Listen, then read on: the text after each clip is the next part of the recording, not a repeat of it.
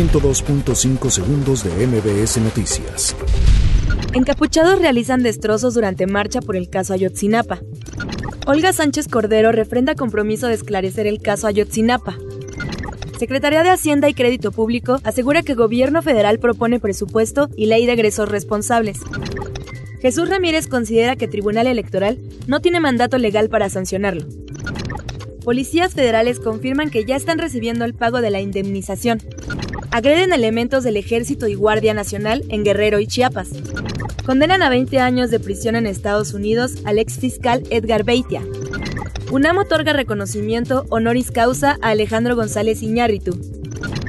Shakira y J. Lo se presentan en el show de medio tiempo del Super Bowl número 54. 102.5 segundos de MBS Noticias.